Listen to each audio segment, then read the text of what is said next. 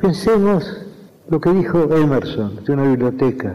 Dijo que una biblioteca es un gabinete mágico en el cual hay muchos espíritus hechizados y esos espíritus despiertan cuando los llamamos. Es decir, mientras no abrimos un libro, ese libro es literalmente, geométricamente, un este volumen, una cosa entre las cosas. Pero cuando lo abrimos, cuando el libro encuentra a su lector, entonces ocurre el hecho estético.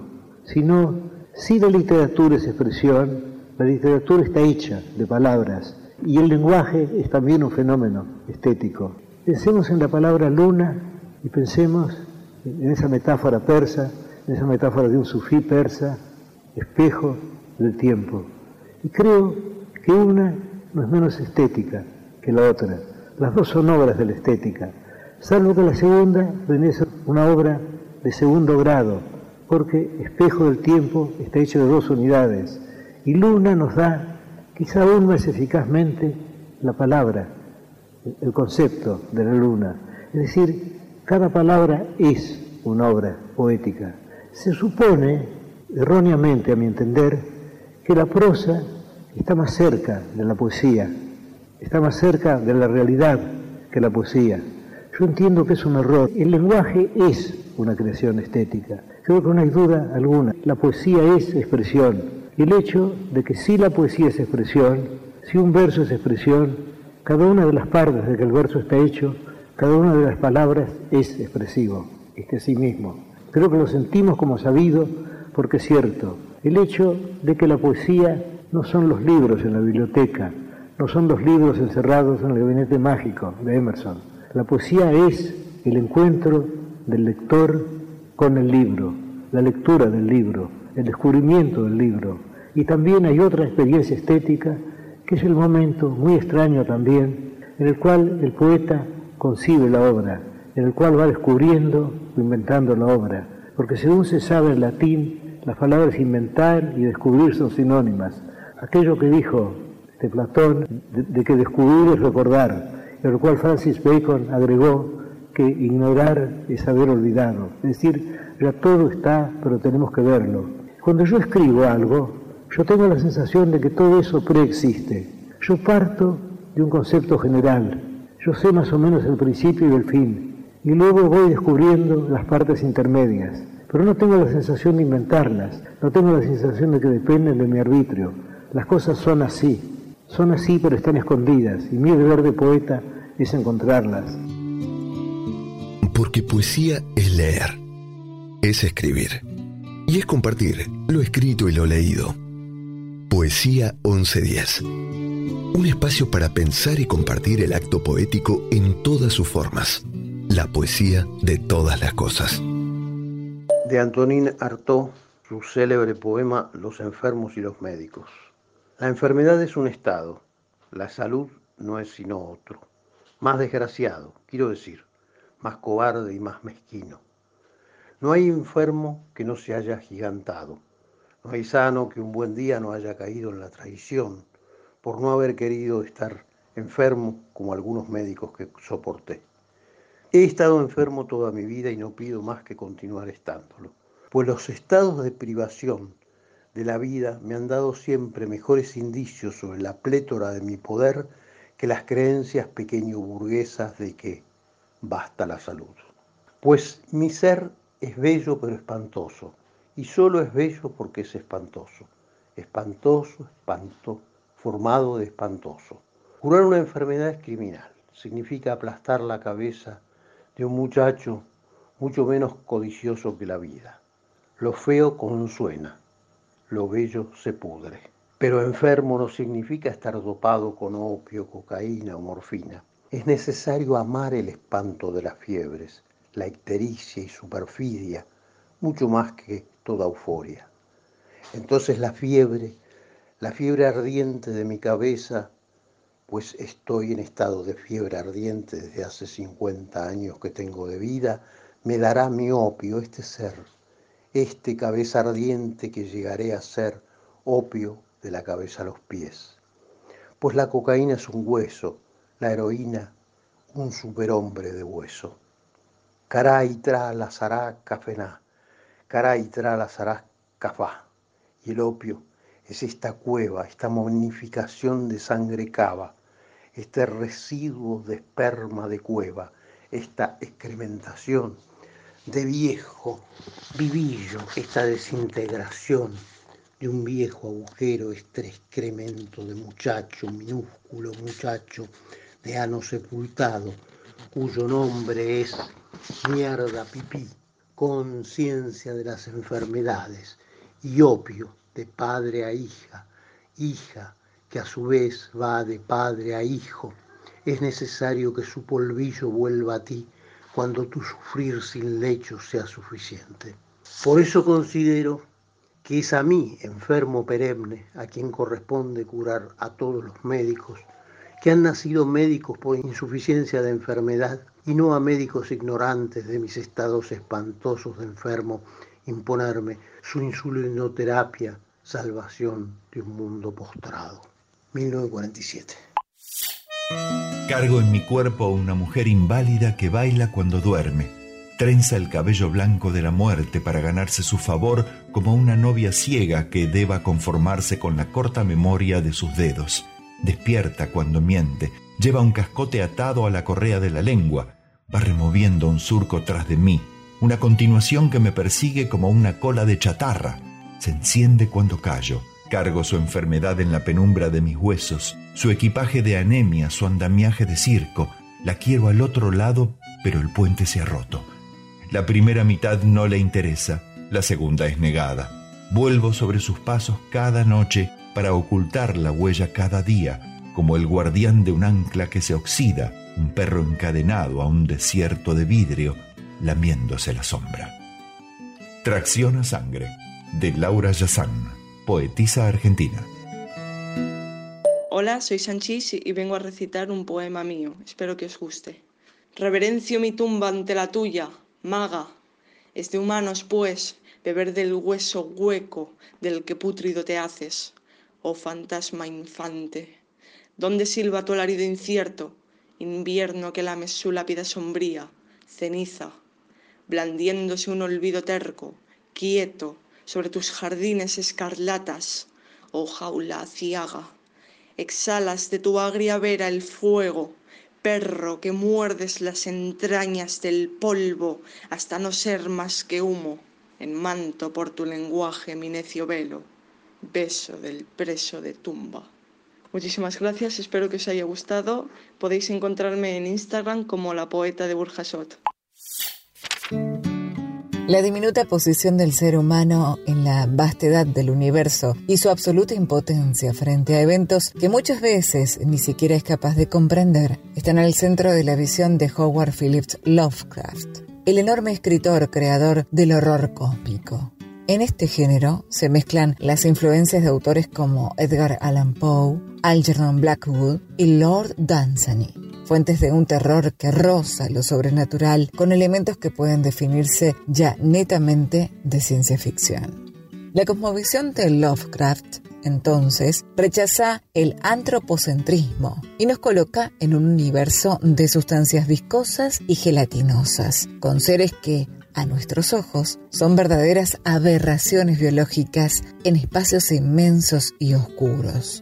Sus héroes son personajes solitarios, verdaderos parias que se encuentran en esa situación de manera completamente casual, que conocen los secretos de las tramas que los rodean, pero que aún así son impotentes ante estas. Estos héroes cargan con pasados oscuros, complejos, reñidos con la moral y el sacrificio. Es muchas veces el destino al que se ven forzados. Se llama Lovecraftiano, entonces, a un relato o suceso que reúne algunas de estas características. Hola, soy Mirta Hortas y voy a leerles de Luisa Futoransky, de su libro Ortigas. Puchero, los del trópico de Capricornio que me tendieron de espaldas entre las sábanas, más o menos ásperas, grises a fuerza de nubes que amenazan falsa lluvia y plegadas a la que me importa, se hicieron con la mejor parte de esperanza, pájaro que denigró, voló. El resto zarpa desprolija de carroñeros y monederos falsos, tuvo que contentarse con despojos de sangre, lava y escupir para no atorarse los huesos de por aquí. Sin embargo, amanezco sin mayor nostalgia, con el rabo del ojo miro las lápidas y estragos con que el tiempo me vengo. Sabrosos, chicos, me quedan para el puchero ramito de hierbas, bien fragantes, hueso de chiquizuela y delicado el añejo caracú. Aquella peculiar sensación, como soñada y también como de pesadilla de que todo se mueve y no se mueve nada, de cambiante permanencia que no es sino un constante volver a empezar y una vertiginosa monotonía. Thomas Mann vals de las últimas cosas. Me quedará imaginar que estás bien y que también cuidas lo que hay que cuidar, de las afrentas del mundo, del ruido amenazador, del percal de sobrevivir. No puedo abrigarte yo. Cuando mi tiempo se acabe, y es algo que ha de llegar, cantaré esta canción, la derrota sin más del que abdica de la humanidad, la ternura del sol, esta sed de ultramar, la fortuna tan rara de amar. Yo me senté en el camino a ver la tarde pasar. Me cansaba de obedecer, me cansé de trabajar. Cuántas horas perdidas vendrán a mi funeral. Carlos Sánchez, Vals de las últimas cosas. Se me fueron los colores, perdí la respiración. El día en que la OMS anunciaba que yo era un lobo para el prójimo se detuvo el reloj, fueron a decretar un domingo a perpetuidad. Vals de las últimas cosas, me quedará imaginar que estás bien y que también cuidas lo que hay que cuidar.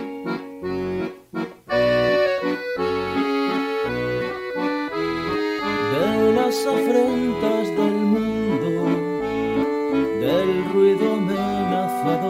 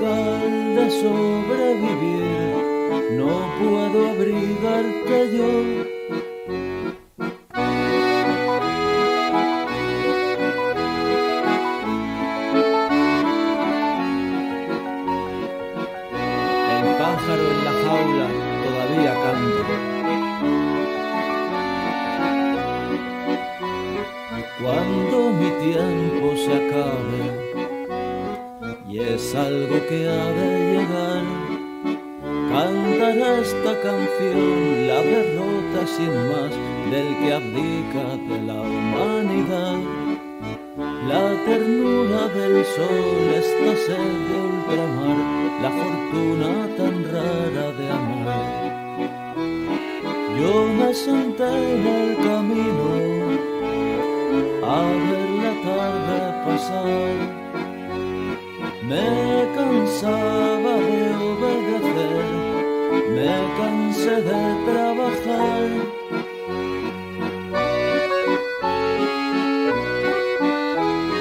Cuántas horas perdidas vendrán a mi funeral. Cuántas ganas de vivir con pajarita y un frac.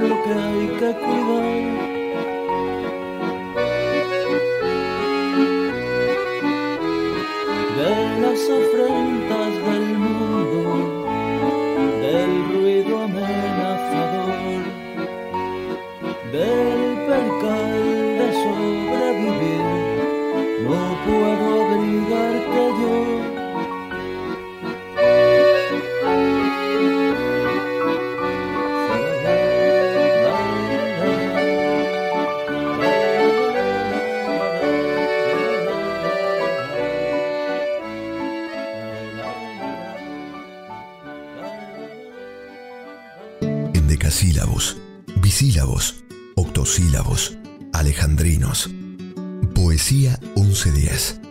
Un espacio radial infinito para versos de cualquier medida. Hola, hola, ¿cómo estás? Mi nombre es Dina Emet, soy conductora de Piel de Tango Radial que va por la 2x4 y es un placer compartir con vos los bellísimos caminos de la poesía. Y el príncipe de la poesía, Gustavo Adolfo Becker, nos dice, no digáis, no digáis que ha agotado su tesoro en asuntos vanos, enmudeció la lira. Podrá no haber poetas, pero siempre habrá poesía.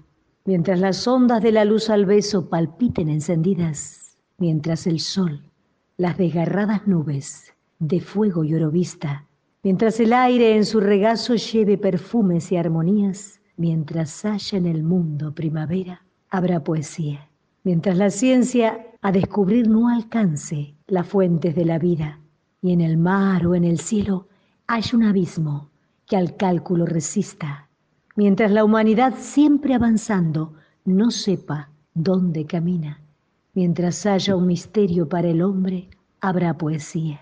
Mientras se sienta que se ríe el alma sin que los labios rían, mientras se llore sin que el llanto acuda a nublar la pupila, mientras el corazón y la cabeza bailando prosigan, mientras haya esperanzas y recuerdos, habrá poesía, mientras haya unos ojos que reflejen los ojos que lo miran, mientras responda el labio suspirando al labio que suspira, mientras sentirse puedan en un beso dos almas confundidas, mientras exista una mujer, habrá poesía. Cartas. He apretado tu carta una y otra vez contra mis labios, dulcísima Helen, bañado en lágrimas de alegría o de una divina desesperación. Pero yo, quien tardíamente en tu presencia alardeaba sobre el poder de las palabras, ¿de qué me sirven ahora? Yo puedo creer en la eficacia de las plegarias al Dios de los cielos. Yo puedo efectivamente arrodillarme humildemente, arrodillarme en esta, la más formal época de mi vida, suplicando de rodillas por palabras, pero las palabras que pueda revelarte, más vale que me permitan yacer desnudo junto a ti, mi entero corazón, todos los pensamientos, todas las pasiones, parecen ahora mezcladas en este único deseo que me consume. Carta llena de pasión, escrita en 1848 por Edgar Allan Poe a Helen Whitman. Poe se comprometió con Sarah Helen Whitman, pero el compromiso se rompió por los problemas del escritor con el alcohol. Hola, buenas noches, Poesía 1110. Mi nombre es Rosana Pérez, soy uruguaya, vivo en la ciudad de Minas. ¿Desde cuándo escribís? Yo escribo desde que empecé a, buscar caminos alternativos porque, bueno, la vida me había, me había golpeado un poco y la verdad que la poesía ha sido mi, gran salvavidas. ¿Por qué escribís? Porque entendí que, es una forma de, de vivir. Escribir es una forma de vivir. ¿Para quién escribís? Escribo para todos, para poder eh, transitar, como que voy poniendo una baldosa todos los días para poder seguir dando pasos. ¿Qué es la poesía para vos? Es un modo de vida, es un estilo de vida y eso también me enseñó a, fluir y me ha llevado por, por caminos muy lindos. ¿Dónde encontrás poesía aparte de en un poema? Y muchas veces en las noches muchas veces en el día, muchas veces también encuentro poesía cuando estoy perdida, entonces la poesía muchas veces es quien me rescata. Muchas gracias por esta oportunidad, les mando muchos abrazos. Y este poema es hecho para el Mundial de Escritura del Mundial 2021. La noche y el día. Bendito conjuro de mujer es el día que nos invita a la vida. La noche es una hembra que nos deleita en su oscuridad. El día nos transporta en el tiempo, cual padre que muestra el camino hasta el poniente. La mágica noche deviene la luz externa y nos fascina en su negritud soslayada. El día le quita a la noche las fieles sombras que nos acompañan para recordarnos que hay algo que no se ve pero que existe en nosotros. Mientras que la noche le roba luz al día y se lo regala a la luna, a las estrellas, impartiendo justicia por mano propia. Será la divina justicia que alumbra la poesía de mágica luz. El día nos trae la redondez del mundo, haciéndonos girar por las estaciones, por el cosmos, cual carrusel que no se detiene, domina y nos refleja. La noche nos cita a ciegas a descubrir nuestro universo más infinito, nos libera de las formas, brinda alas oscuras para mundos desconocidos. El día nos brinda tiempo, conciencia, mesura, inventos, reglas, política, barrio, sol, nubes, lluvia, objetos cuantitativos. La noche nos quita todo, nos deja el alma, lo inaudible, lo desconocido, la inspiración. De día te veo, de noche no te dudo. Al amanecer resplandeces, en la noche brillas, en el día no sé si vivo, en la noche seguro que no muero. En el día la mar se mueve, por las noches arrulla o ruge, moja o huye, enfría o entibia, te envuelve o te asfixia. El campo durante el día reverdece, se colorea, se agita, por las noches se delimita, huele y canta en silencio. El río se deja entibiar por el día, se vuelve cristalino y nos abraza feliz danzando entre las piedras, juncos, ramas, raíces, caracolas. En cambio, durante la noche se apaga y su alma dormita en el cauce opaco, volviéndose profundo y negro, cual abismo mecido en el canto de las ranas. El día indicará el comienzo, mientras que la noche marcará el fin, o viceversa. ¿Quién me indicará si eres la correcta? ¿Será el camino diurno o el nocturno el que me lleve hasta tus brazos? ¿O será el ciego amor que me guíe cual lazarillo invisible que juega con su arco y flecha? ¿A quién he de seguir? ¿A tu forma del día o a tu aroma de la noche? ¿A tu palabra exterior o a mi voz interna? Tantas dudas para aclarar mientras tomo sol sobre el pasto o consulto a la luna en una noche de verano, o grito en el desierto de mis mundos sin ecos y con vacíos. Quizá el día me despierte y logre escribir unos versos que te quiten la oscura idealidad que te rodea, te martiriza y no te deja ser. La luz del día ha de mostrar lo que no quieres ver, o buscaré en mi noche los silencios más ardientes que te regalaré para que dejes de sangrar. Entibiaré tus manos con mi cuerpo casi inerte para llevarte a mi eternidad. En fin, el día y la noche, dos viejos amantes que se persiguen y se contemplan que nos llevan de la mano en sus mantos encantados. ¿En dónde se encontrarán? ¿De dónde partieron? ¿Cuál se animará a dar respuestas? Nos regalan luces y sombras. No dejan de soñar ni de suceder. Son tan intrincados como hermosos, tan iguales y tan disímiles, tan tú, tan yo.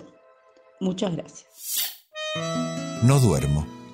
No busco el mar, la luna, el sol, ni la nave. No percibo el calor del hogar ni el verdor de la hierba. No espero anhelante el don que tanto deseaba. Ni la mañana ni el llamado del tranvía me deleitan ya. Vivo ajena al tiempo y no recuerdo fechas o siglos. Una pequeña bailarina en una cuerda floja que ha sido cortada. He de caerme muy pronto. Soy la sombra de una sombra. Dormida, camino hacia dos lunas oscuras. Nunca pienso, gimoteo o discuto con nadie, de Marina Zvetaeva.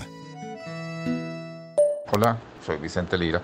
Este se llama Ráfaga. Un día escribes un nombre y recuerdas un beso. No es una visión que impacte, solo una ráfaga del pasado que se te pega en la piel.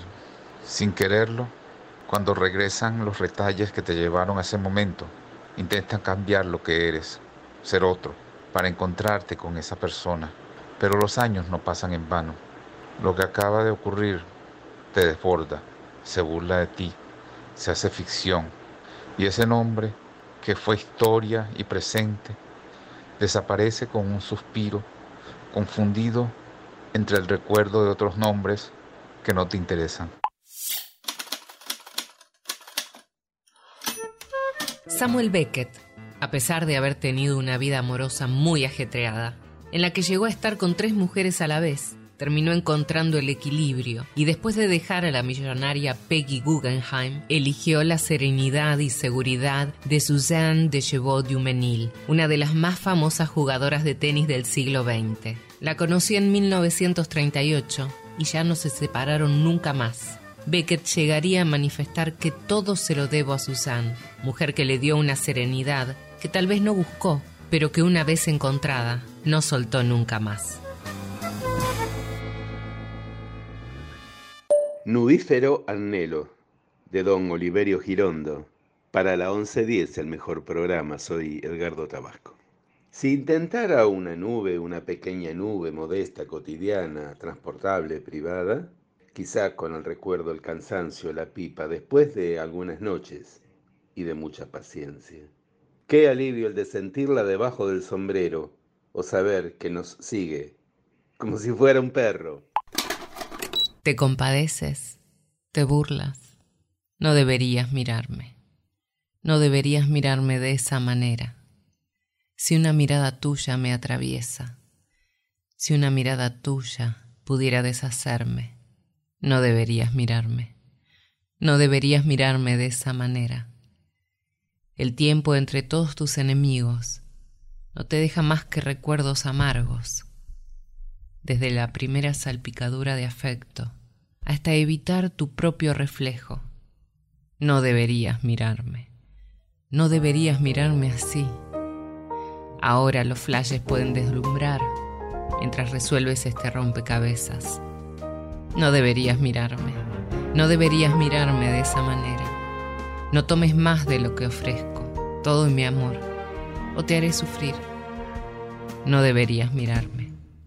No deberías mirarme así. Elvis Costello. You shouldn't look at me that way. Am I fine? Am I pleasing? Are you pitying? Are you teasing? You shouldn't look at me. You shouldn't look at me that way.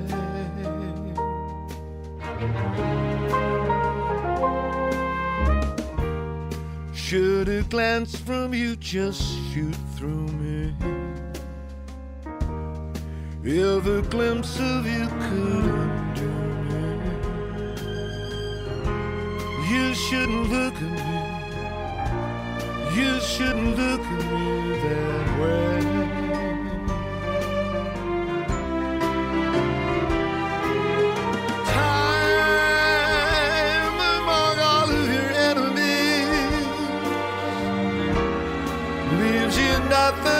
Bitter memories from the first blush of affection to avoiding your own reflection. You shouldn't look at me. You shouldn't look at me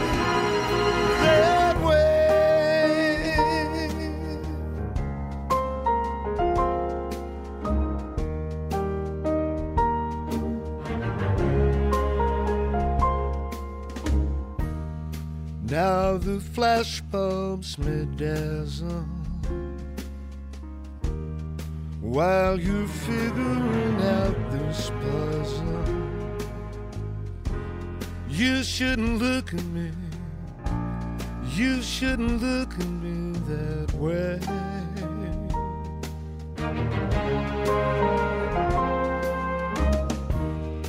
Don't take more than I Oh, my love, or I'll make you suffer. You shouldn't look at me. You shouldn't look at me that way.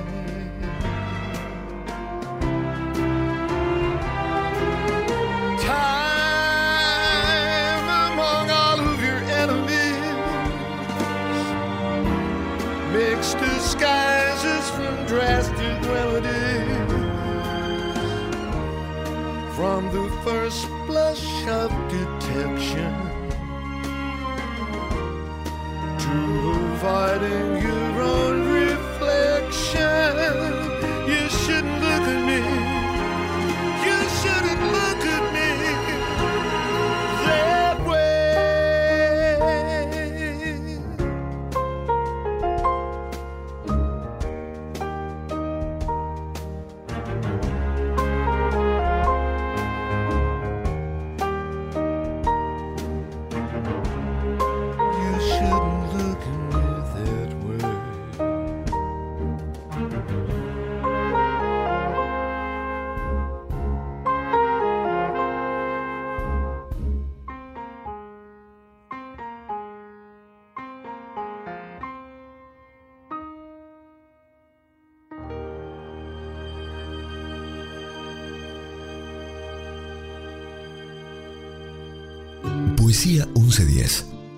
espacio para compartir las rimas y prosas que más nos gustan. La 1110, Impulso Cultural y la librería Salvaje Federal, especializada en literatura escrita y editada en las provincias, presentan Mapa de Lectura, un espacio para recorrer la literatura de las provincias a través de la mirada de una editorial, una librería y un autor o autora. Hoy, en Poesía 1110, Chaco. Autora invitada, Alicia Marina Rossi. Hola, soy Alicia Marina Rossi, nacida y criada en el Chaco y habito las orillas del Paraná.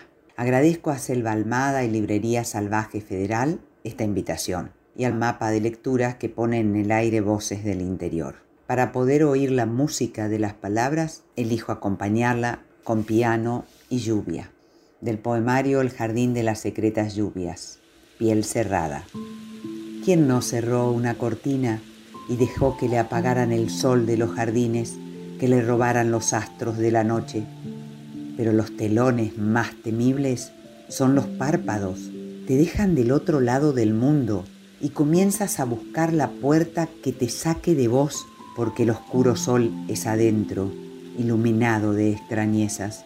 Si lograras levantar las ventanas de tu cara, quedar definitivamente abierta, invadida, que te rebalsen, que te incendien los pájaros, que te sacien de luz hasta quedar ciega de vos con los ojos hacia afuera. Y del último poemario, El espacio de lo posible. Si la poesía no llega con su luz, ¿cómo abrir la oscuridad? Una coraza. La creación dio a cada animal una coraza. ¿Dónde la mía? Si la piel no resiste ni rechaza los golpes, si cuando el látigo azota desde adentro, la dermis, como una fornida carcelera de alcatraz, no me permite escapar de mí. ¿Quién me protege? ¿Quién nos protege? Voz animal. No musitaré como un ratón. No quiero hablar por los escondrijos, correr por las noches en puntillas, con ojos de piedras negras y los incisivos afilados olfateando las trampas. No musitaré más como un ratón, lo juro. Me quedo con la voz de las siervas, rebramando en los riscos, equilibrando en las márgenes del filo, sobre pezuñas, erguida, ostentando los árboles que crecen en mi cabeza como lenta y pura creación del tiempo, con ideas agudas como astas que podrán abrir y entrar a fondo. Me quedo con la voz de las siervas. Oí decir a Paul Celan que en el agua hay una piedra y un círculo y sobre el agua una palabra. Entro al río que borra los pasos a mi espalda y hallo un espacio redondo e inaugural de infinitos perímetros. No hay delante, detrás ni un costado mejor. En el agua todos los espacios son posibles.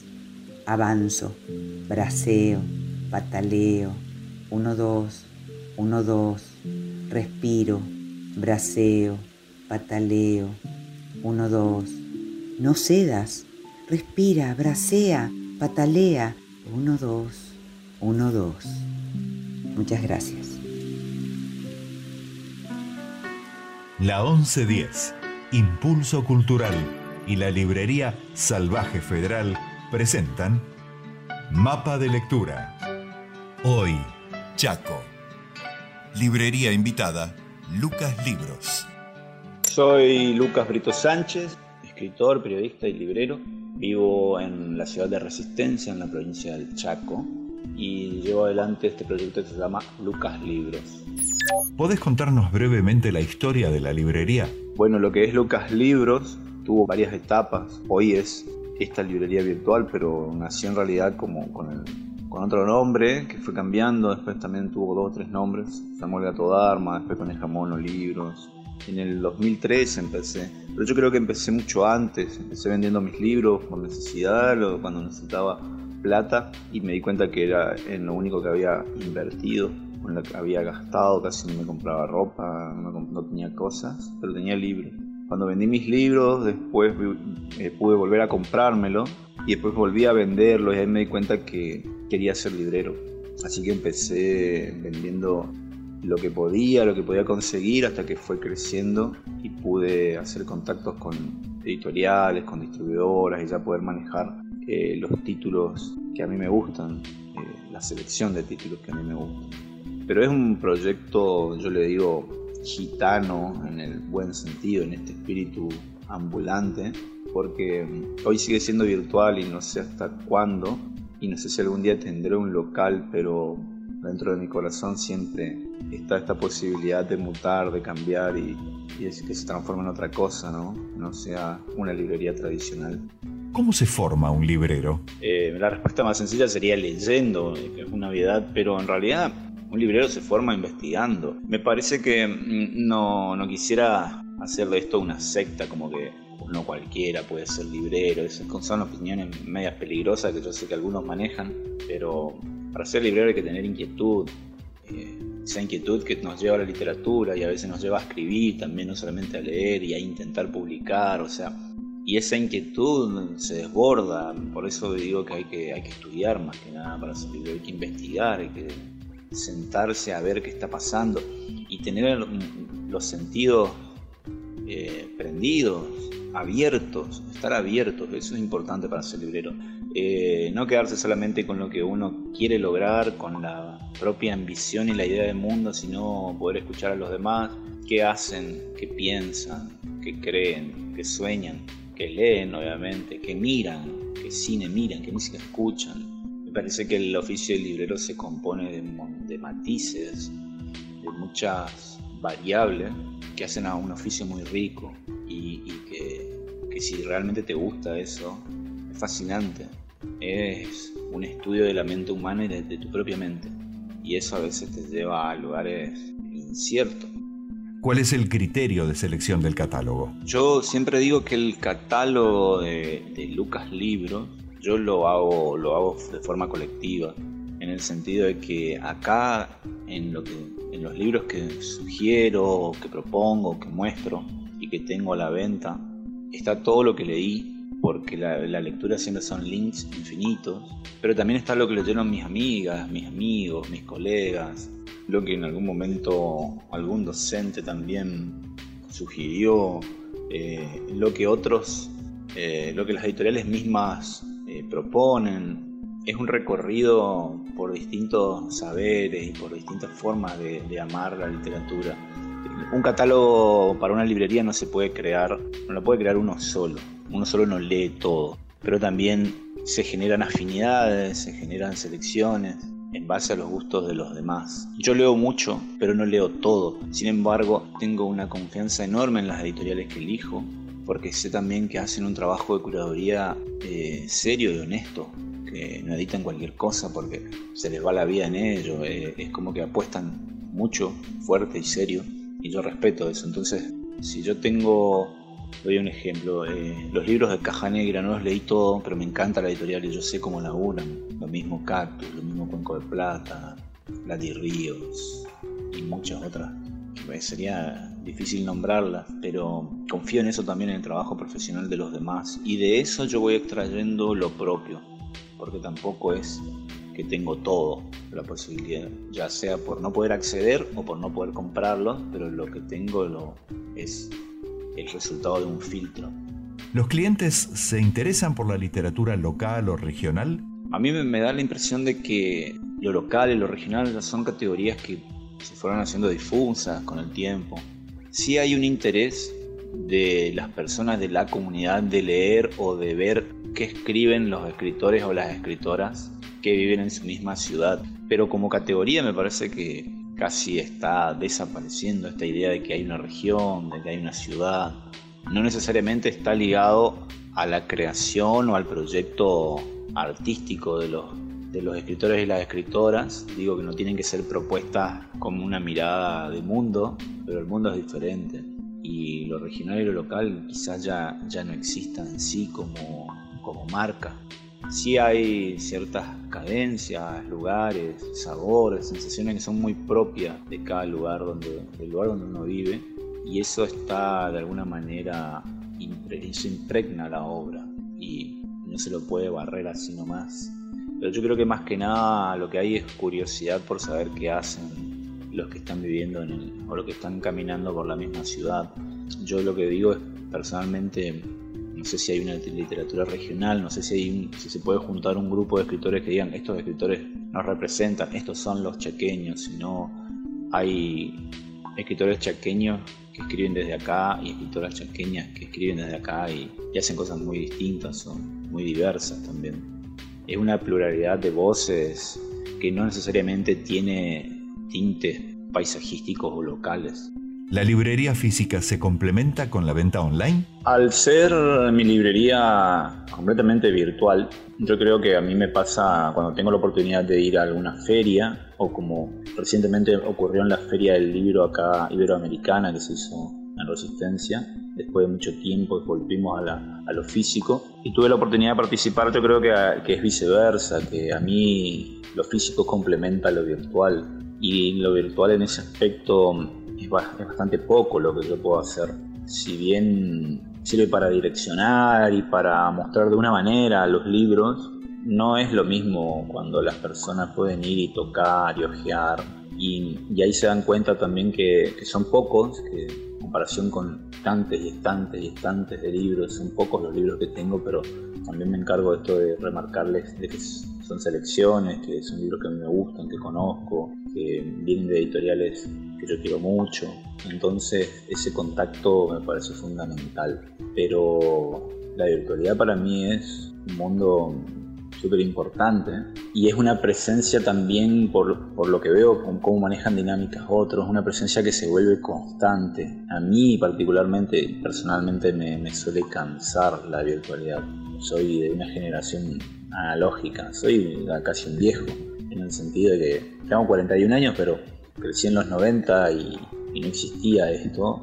Yo no, no, no tengo el hábito de estar conectado todo el tiempo, entonces también me doy cuenta que hay una presencia insistente con las redes sobre todo con la venta de cosas que puede ser apabullante. Y lo físico, el momento de poder apartarse, de poder tomarse un descanso, de darse el silencio para ojear, para elegir un libro, eh, es fundamental. Y eso en, en ninguna plataforma virtual se puede hacer. ¿Sienten a las redes sociales como herramientas de promoción de títulos y autores? Si es así, ¿Qué acciones realizan en ese sentido? Bueno, un poco lo, lo que ya decía con respecto a la, a la, relación entre lo físico y lo virtual de, de, las propuestas de librerías. Sí, yo creo que, que es una, las redes sociales son una herramienta ineludible en este momento. Yo particularmente soy bastante quedado en el sentido de que como, se les llaman las redes creador de contenido no soy, porque no le, pongo mucha onda, la verdad, como que a generar historias en Instagram, a generar interacción con el público. Y tengo amigas y amigos que conocen mucho más de tecnología y me dicen, che, tenés que hacer eso, pero, pero no soy hacerlo porque no tengo feeling, como dicen con esas cosas pero sé que esas herramientas sirven y, atraen. Ahora, me parece que lo, más importante de las redes y de tener una, cuenta en redes sociales con el proyecto es también hacerlo visible de otro modo, es eh, segmentarlo, parcializarlo. En un momento, en un periodo de dispersión de la humanidad, esto de presentar un libro y de poder hablar linealmente sobre una cosa también da, da un valor distinto, ¿no? Esto de poder detenerse. O sea, se vuelve singularidad en medio de un, de un caos y eso está bueno. Recomendanos un autor ineludible y un autor emergente de tu provincia. Bueno, siempre que nos toca a, a, los escritores o escritoras recomendar algo, está el miedo de que queden afuera y nos juzguen por eso y dejar afuera a otros, pero ineludible de la, del Chaco me parece Alfredo Beirabe. Es un poeta que merece ser leído y conocido por generaciones más jóvenes que por ahí se les pasó por alto y y está bien que eso ocurra porque el tiempo pasa y las modas cambian, las formas de leer también, pero Beirabe es un tipo que creó su obra en los 60, en los 70 y excedió a ese periodo histórico también, si bien tiene una producción bastante política con respecto a las luchas de ese momento, hay una poesía con una mirada universal que es súper interesante. Es una muestra de que eh, estando en una provincia, en un lugar, eh, se puede crear también un pensamiento más grande, más envolvente, como una música que abrace, que, que se eleve. Parece que Beirabé es eso. Y de, escritores emergentes, como a mí lo que, lo que me gusta es la poesía y es lo que más leo. También leo novelas, leo mucho biografía, soy periodista y, me gusta eh, la no ficción. Pero yo creo que ahí se está escribiendo muy buena poesía y no podría nombrar uno o una. Agustina Wisniewski, Luba Malún, Julieta Ramos, están haciendo Maja Bakun, están haciendo una, una obra súper interesante y delicada y justamente es una generación de, entre los 20 y los 30 que se está moviendo en, un mundo completamente diferente, de nuevas sensibilidades y no es fácil crear ahí, pero lo están haciendo y tienen, tienen poéticas súper interesantes, muy propias. Me parece que, que lo nuevo y lo que está bueno va por ese lado. Bueno, y para terminar quería compartirles un poema de Alfredo Beirabé.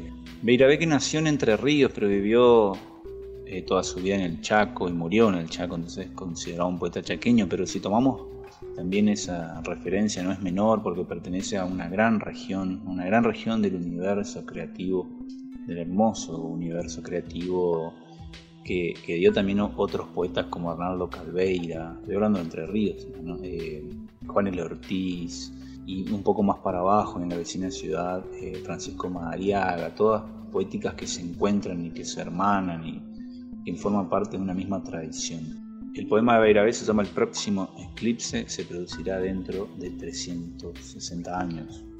Esta vez lo vimos sobre la ruta, entre palmeras negras que oscilaron levemente, sus duras hojas enhiestas al oscurecer opacamente en la mañana del año 1966. Yo tenía dos hijos pequeños, una mujer rubia, una casa en el norte y una confusa marea de sentimiento que nos unían al mundo, mariposas apasionadas en el fondo del pecho, oscuras como tordos, dormían en su anillo de silencio. Los chicos corrían frente a la máquina fotográfica que utilizaba el padre, angustiado y despierto frente al tiempo. Pero todo será inútil. El próximo eclipse se producirá dentro de 60 años y allí no quedará de ellos, de mí, de las mariposas azules muertas en el trópico, ni un destello, ni una palmera, ni un recuerdo, ni un zorzal frente al río. ¿Comprenderán ahora lo que cuesta pararse encima de la curva del equinoccio lejano? ¿Comprenden ahora lo que duele mirar el país como si fuera una vieja hoja de gomero que puede apretarse en la mano o mirar al sol cuando la luna lo enfría de golpe y sombras frías como tumbas caen entre los niños y los cohetes? Comprendimos ahora el pavor de estar ya mirándose desde el lado oscuro de ese sol negro, desde el sueño de unas fotografías amarillentas, desde un polvo que tuvo sus rostros, sus huesos. Aquí la primavera ese año fue un poco fría y la monogamia comenzaba a extinguirse sin protestas, es cierto, pero saliendo por la ruta pavimentada fuera de las ciudades, todavía los caballos movían sus crines libres y las palmeras crecían como ajenas al movimiento del planeta. Quiero decir que había lámparas en algunas casas todavía donde nadie observaba las constelaciones con temor o creía haber salido de la sombra del patio materno. Había multitudes que ignoraban que ese momento, tenuemente elaborado por la inconsciencia de cada uno, no volvería ya más hasta después de 360 años de eclipse solar que en medio de la mañana provocó algunos temores en los animales del monte. Los chicos corrieron entre la luz y la sombra. Almorzamos luego con felicidad en el campo. La 1110, Impulso Cultural y la librería Salvaje Federal presentan Mapa de Lectura. Hoy, Chaco. Editorial invitada Literatura Tropical. Somos Literatura Tropical, un editorial independiente de la ciudad de Resistencia, Chaco. Nuestra editorial fue formalizada en el año de la pandemia. Sin embargo, Literatura Tropical ya tiene 10 años de trayectoria como plataforma creativa, motivo por el cual contamos con ya más de 20 títulos publicados tanto de manera virtual como física. ¿Qué tiene que tener un libro o un autor para que decidan publicarlo? Los libros que queremos publicar, que decidimos publicar, son decididamente tropicales. La condición de tropical puede ser un verbo, puede ser un sustantivo, puede ser un adjetivo, pero definitivamente es raro y tiene una voz propia. Las redes sociales, la posibilidad de vender libros online, ¿ayudan a la circulación de las editoriales pequeñas? Las redes sociales y la posibilidad de vender libros online creemos que sí, que ayudan a la circulación de las editoriales pequeñas, porque son un modo de visibilizar y de llegar a nuevos lectores, más allá de nuestras fronteras. ¿De qué manera utiliza la editorial estas herramientas? Con la editorial tratamos de estar presentes en diferentes plataformas. Estamos en Tienda Nube, Tienda Chaco, YouTube, SoundCloud, Spotify, Instagram, Facebook y por supuesto nuestro sitio oficial literaturatropical.com. ¿Qué pensás de los libros digitales? Y los libros digitales son los libros del futuro, ponele. Sin querer desprestigiar a los libros a los libros físicos ni digitales. Creemos que hay un público para cada uno de ellos. El libro físico no morirá jamás, al menos eso preferimos decir. Sin embargo, el libro digital va ganando territorio a medida que también va ganando territorio la virtualidad en nuestras vidas.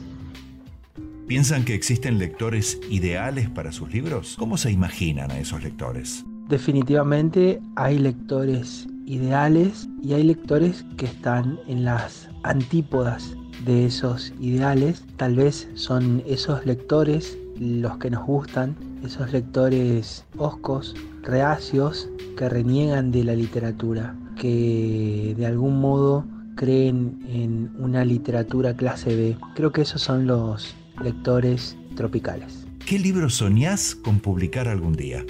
Sueño con publicar un libro que sea dentro de 100 años una primera edición invaluable, con todo lo que eso significa. Si pudieras pedir un deseo que se va a cumplir, ¿cuál sería y por qué?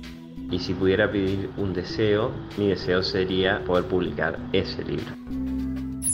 Cambio táctico. Cambiar de muebles para no cambiar de casa. Cambiar de posición para no cambiar de novia cambiar de vestuario para no cambiar el repertorio, cambiar autores, pero no cambiar la conferencia, cambiar de médico para no cambiar de bares, cambiar de iglesia para no cambiar de sexo, cambiar de ánimo para no cambiar el mundo, cambiar de lado para no cambiar el sueño, cambiar de círculos para no cambiarse uno, cambiar de madre, de hijo, club de fútbol, cambiar de raza de perros, lo que sea, Cambiemos todo con tal que nada cambie. Morir no es para cualquiera. Mario Caparra. Porque son tan diferentes, bogotano y rosarino, andaluz, montevideano y los tonos argentinos. Celebro la diferencia y que se tensen en el habla, el candil de la periferia y la luz metropolitana y entienden mi canto en Lima, en Santiago y en Caracas, y todo el mundo lo entiende. Mi amor es la lengua hispana, palabra del sentimiento, sonora lengua del alma, madre y patria de mis hijos, sonido de mi esperanza.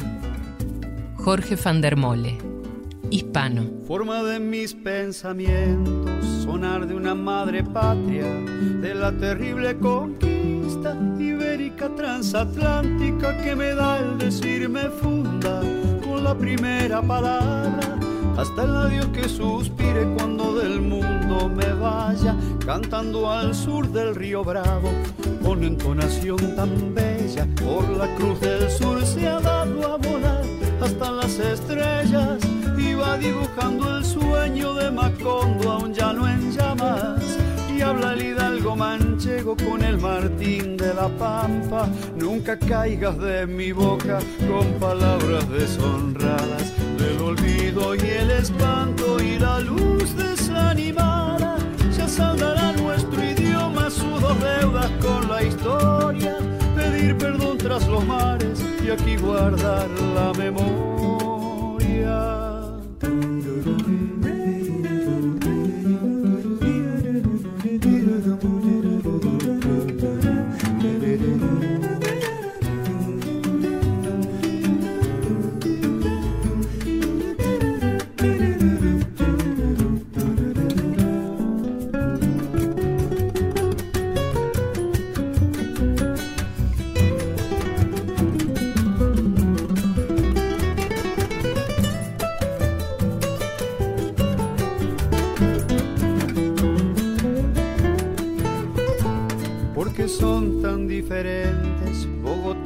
Rosarino, andaluz, montevideano y los tonos argentinos. Celebro la diferencia y que se tensen en el habla, el candil de la periferia y la luz metropolitana.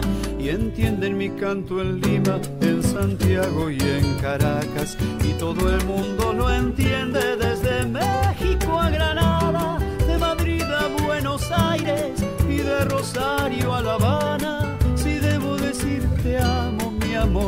en lengua hispana. Palabra del sentimiento, sonora lengua del alma, madre y patria de mis hijos,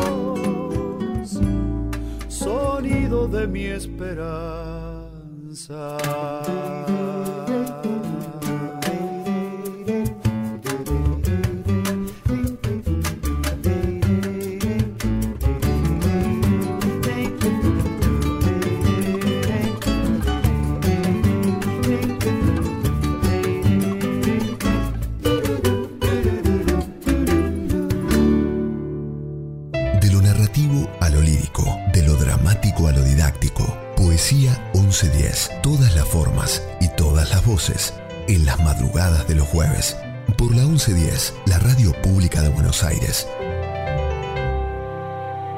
Poema a la madre de Héctor Gagliardi.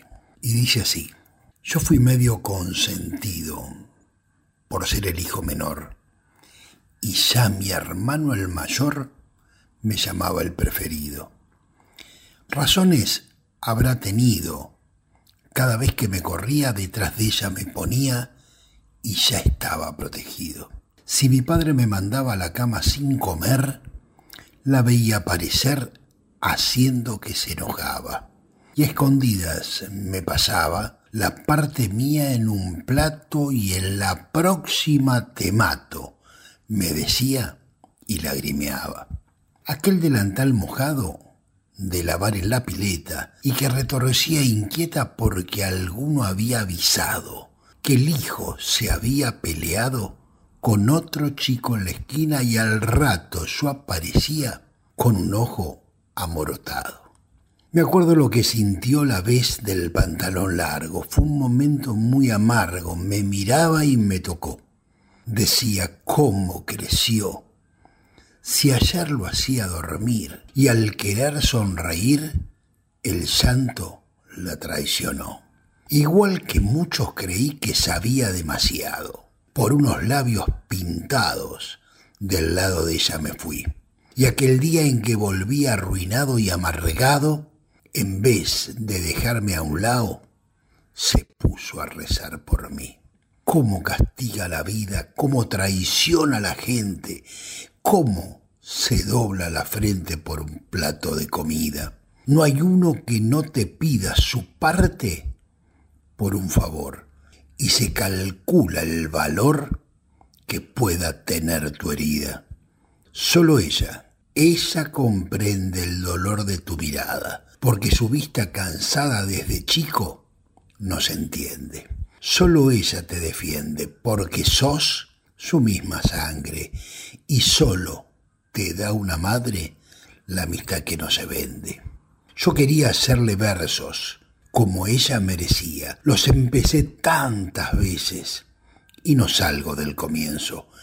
Es que a una madre yo pienso, ¿qué se le puede escribir? Solo se puede decir en la ternura de un beso. Mujercitas, de Louise May Alcott, fue publicada inicialmente en dos partes bien definidas, y al terminar la primera, la autora no tenía programada una secuela. Los críticos destacaron la frescura y la naturalidad del relato que describía de un modo muy real la vida de cuatro hermanas de una familia humilde en Nueva Inglaterra, Estados Unidos, antes y después de la Guerra Civil. Sin embargo, Alcott no estaba convencida de que el relato fuera a interesarle demasiado al público. En su diario escribió, Nunca me gustaron las chicas ni conocí a muchas, excepto a mis hermanas. Pero nuestras obras y experiencias raras pueden llegar a ser interesantes, aunque lo dudo. Probablemente la clave del enorme éxito de la novela, aún vigente a más de 150 años de su publicación y llevada al cine nuevamente hace pocos años, fue la pureza de su realismo. Mucho antes de alcanzar el éxito y la fama con Mujercitas, Luis ya había escrito cerca de 30 novelas de suspenso de forma anónima bajo el seudónimo literario de A. M. Barnard. Entonces, Thomas Nile, editor y amigo de la familia, le dijo que estaba dispuesto a publicar algún escrito suyo y alguno de su padre, pero solo si escribía una historia para jovencitas. Ella aceptó a regañadientes y se puso a escribir febrilmente durante dos meses al cabo de los cuales había dado a luz uno de los éxitos más grandes de la literatura contemporánea, publicado por primera vez el 30 de septiembre de 1868. Mater Lux de Bárbara Corol. Fue una intensidad de dolores crujientes. Aguas puras desalojaron mi vientre y el cuerpo se dobló en espasmos de llantos y misterios. Mis caderas abrieron el portal del universo con jadeos y temblores. Mi humana oscuridad se desintegró en latidos acompañados, los míos fuertes y acelerados, los otros suaves y expectantes. La vida se expandía en mi interior con ansias de ver el sol con los puños cerrados me aferré a mi aura de mujer fecunda y soñadora. Una contracción violenta ahuyentó mis sombras definitivamente y con épica osadía empujé mis maternales deseos hacia la claridad de la mañana. En silencio grité mi desamparo dormido y de la sangre brotó la flor.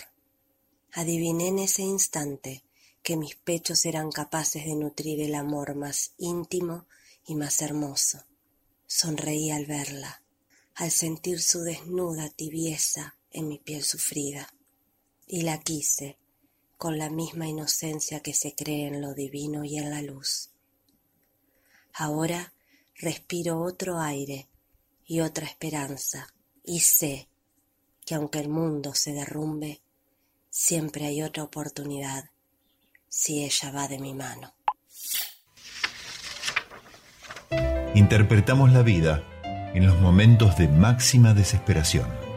Roberto Bolaño. Hola, soy Janice Winkler. Mi Instagram es igual que mi nombre, se escribe Janice Winkler. Y voy a leer del libro Burbuja Negra, publicado por Modesto Rimba en 2016. La revolución hormonal está en mí. Las tetas me pesan. Mis amigas me dan indicaciones, como si yo fuera una nena, o es más, como si estuviera fuera del mundo. Mi consejo es, cada una expone el suyo, según su experiencia, sus médicos, sus náuseas. Se olvidan de que yo tengo mi propio cuerpo, mi propio médico, mis propias náuseas aferradas. No tomes café, Toma café, que no pasa nada. Ojo con la carne cruda. No lo cuentes hasta la semana 12. Es difícil convivir con los fantasmas que vomita el pasado de los demás. Mi vida trae muchos recuerdos de sus vidas. Su amor hacia mí y su amor propio puede volverse demasiado denso. Una niebla calurosa y calórica. El ego del amor. Allí donde miran los ojos del agua, un dedo de fuego señala mi mancha. Campanas de duelo a golpes de fragua. No tiene consuelo mi herida tan ancha. Vienen por los cerros ladrando mi nombre. Me llaman los perros de la madrugada. De un golpe certero me hicieron un hombre, con temple de acero y lengua de espada.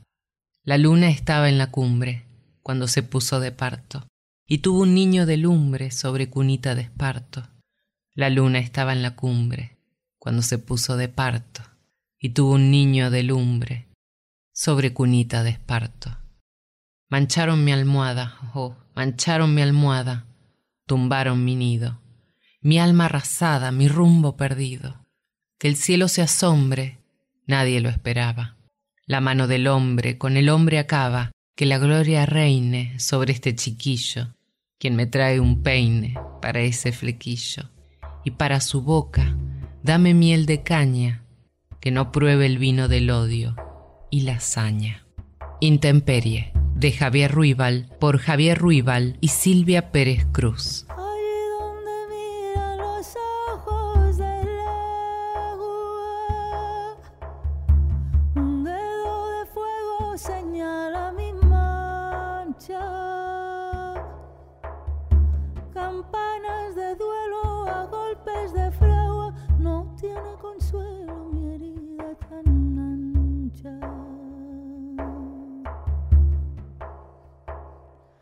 Vienen por los cerros ladrando mi nombre, me llaman los perros de la madrugada. De un golpe certero me hicieron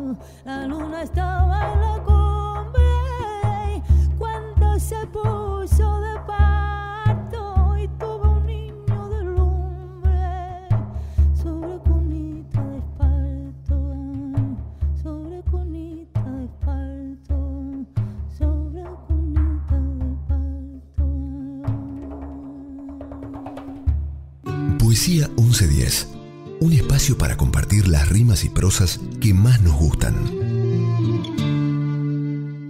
Hola, soy Catalina Drughi y me tomo el atrevimiento de leerles un poema de Jorge Luis Borges, El amenazado.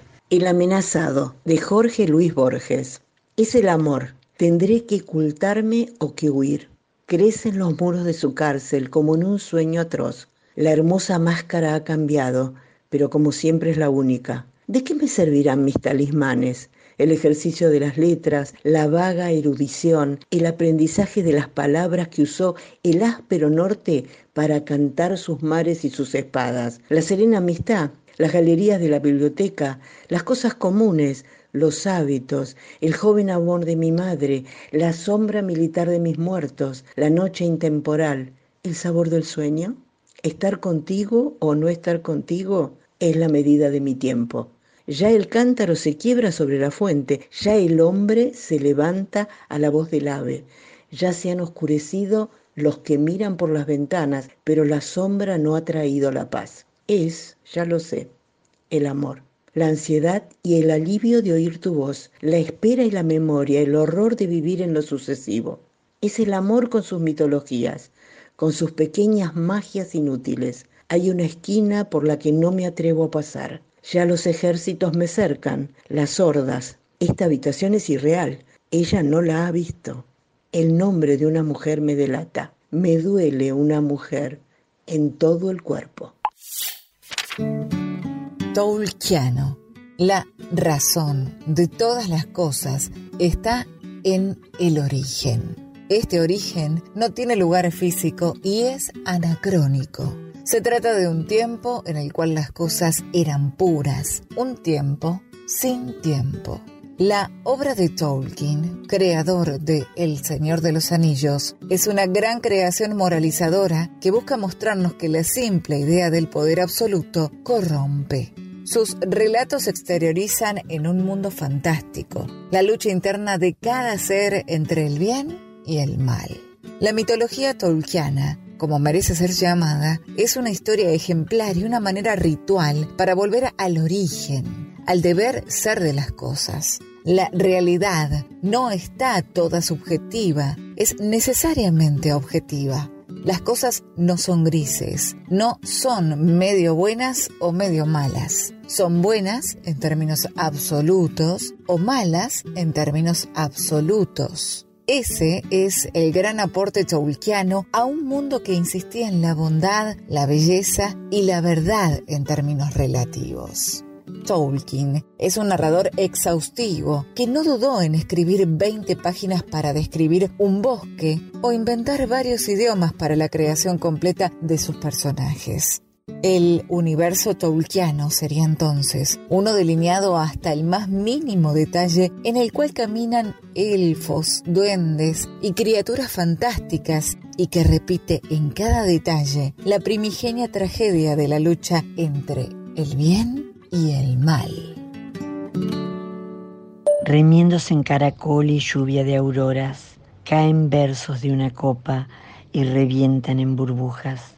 Las mujeres, enlazadas al crochet, conjuran en besos, derraman y derrochan amor, siembran en las veredas, en la mesa de cada día.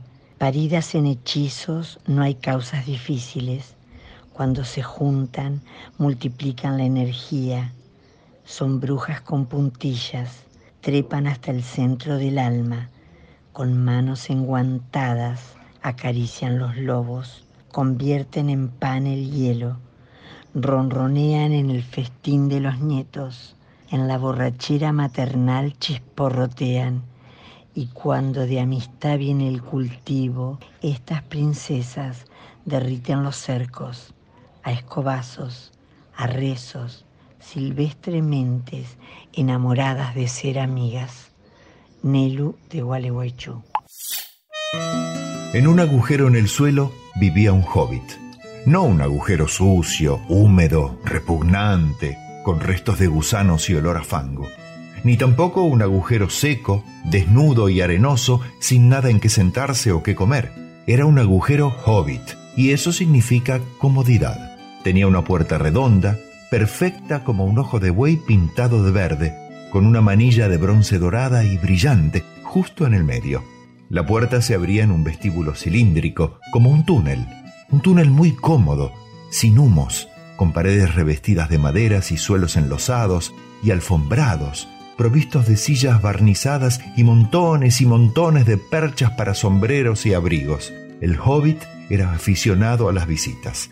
El túnel se extendía serpenteando y penetraba bastante, pero no directamente, en la ladera de la colina, y muchas puertecitas redondas se abrían en él, primero en un lado y luego al otro. Nada de subir escaleras para el hobbit. Dormitorios, cuarto de baño, bodegas, despensas, muchas, armarios, habitaciones enteras dedicadas a ropa, cocinas, comedores, se encontraban en la misma planta y en el mismo pasillo. Las mejores habitaciones estaban todas a la izquierda de la puerta principal, pues eran las únicas que tenían ventanas, ventanas redondas, profundamente excavadas, que miraban al jardín y los prados de más allá, camino del río. Fragmento de El Hobbit, de Tolkien. Hola, soy Lisa Piñotti, vivo en San Pablo, Brasil. Voy a leer un cuento cortito que se llama Cuento 2, que pertenece a una pequeña serie de dos cuentos que se llama Joaquín decide vivir. Cuento 2 de Lisa Piñotti de Joaquín decide vivir. Hace días y días que Joaquín tiene una pregunta rondando, que no sale ni entra otra, pero no sabe siquiera cómo preguntarle a un grande. De esas dudas que ya sabemos la respuesta. La pregunta no tiene ni nombre ni forma. Eligió al papá. Yo ya sé que se hablan muchas lenguas, pero Dios habla español, ¿no? Decidido y de un tirón. Le habían contado tantas historias que algo le decía que no, a veces que sí. No sé qué piensa Joaquín ahora. Desde acá lo veo con su cañita de pescar. Creo que ahora sabe que lo que sabía tal vez sea la tanza que baila de contenta cuando en el fondo de ese río, puede ser un lago, hay alguien a quien preguntar.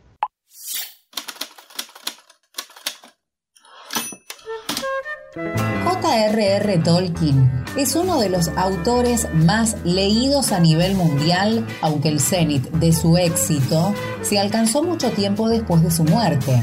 La saga del Señor de los Anillos, una de las obras que más ha influido en el género de la literatura fantástica, es una de las más vendidas en el mundo y su versión cinematográfica. La trilogía cinematográfica ambientada en el ficticio mundo de la Tierra Media ha encabezado todas las listas de taquillas históricas. Lo mismo pasó con su novela El Hobbit, también llevada al cine, donde se relatan los hechos previos a lo narrado en El Señor de los Anillos. Miembro del ejército británico, el teniente John Ronald Rule Tolkien participó de la batalla del Somme en Francia, una de las más largas y sangrientas de la Primera Guerra Mundial, donde murieron casi 20.000 británicos. Las traumáticas experiencias vividas en aquella época marcaron la vida del escritor y le desencadenaron una profunda depresión, pero también le sirvieron de inspiración para imaginar los paisajes más oscuros del Señor de los Anillos. Al volver de la guerra, Tolkien trabajó como lexicógrafo para el Oxford English Dictionary en su primera edición. Su tarea consistía en buscar los orígenes y la historia de las palabras que provienen del germánico para luego agregar los datos encontrados a la etimología de las palabras que se encuentran ya dentro del diccionario. Y es posible que esta habilidad que desarrolló sea el génesis para la creación del Tengwar, el sistema de escritura élfico que aparece a lo largo de toda su obra. Me voy a tomar el atrevimiento de leer una poesía del escritor Jorge Bertinat Gonet, oriundo del 25 de mayo. Es una poesía que hace alusión al niño que todos llevamos dentro. Se titula Cuando era chico. Yo me quedé en el suelo, jugando con la tierra, y un pedazo de palo me dolía en las piernas, de caminar de gusto para gastar mis fuerzas, porque tan simple era vivir cuando era niño, cuando nada molesta, cuando todo es más lindo, cuando todo está cerca. Y aunque parezca simple recordar los momentos de jugar en mi tierra, con un palo en la mano, o arrojar una piedra, o patear una lata, o romper las botellas, o escupir hacia arriba, o contar las estrellas. Es tal vez muy profundo recordar esa época. Yo me quedé en el suelo, jugando con la tierra. Vi pasar mucho tiempo sin que el tiempo me viera, porque oculto yo estaba tapadito con ella. Qué risa que me daba la travesura tierna de saberme chiquito y mis ágiles piernas andaban muy ligeras, dibujando el contorno de mis pies en la tierra y esquivando el puntazo de pisar una piedra. Hoy pienso que es difícil repetir la proeza, de escupir hacia arriba, de tirarse en la tierra, de conciliar el sueño cuando uno lo quiera y ver pasar el tiempo sin que nos cause pena. Es que todo no tiene ya tanta indiferencia pues los malos asustan y los buenos acechan. Y el sueño ya no viene y ya no están las estrellas para contarlas todas con diminuta ciencia. La mamita no viene, la mamita está muerta. ¿Quién nos protege ahora? Qué poquito nos queda. De todas esas cosas que ya casi no cuentan, el rostro envejecido, que tuvo imagen fresca contrasta con el niño que se perdió en las flechas. La distancia nos mira, como espiando en la puerta, los recuerdos queridos y también las tristezas. Son malas las voces y las manos tiemblan, es que ya son pocos los pocos que quedan. Yo me voy durmiendo por la angosta senda, y al lado mi sombra se va en la silueta, con pasos de plomo, y el niño se trepa, por sobre mis hombros como una maleta. Su risa se escucha, como una cadencia, de mi propio niño, con figura fresca. Mi risa está muda, detrás de mi mueca. Adiós, mi pequeño, me vuelvo a la arena. Queriendo ser más de una, me convierto en tantas cosas. Si me pongo muy hombruna, saco mi lado de diosa. Ataca la testosterona y el estrógeno abre fuego. Disparo de oxitocina, cambian las guerras del juego. Se alteran todas las formas, nada me es imposible. Puede que de mí se escondan, porque yo soy invencible. Invencible. De Ismael Cancel, Liliana Cabra Hoglar, por Ile.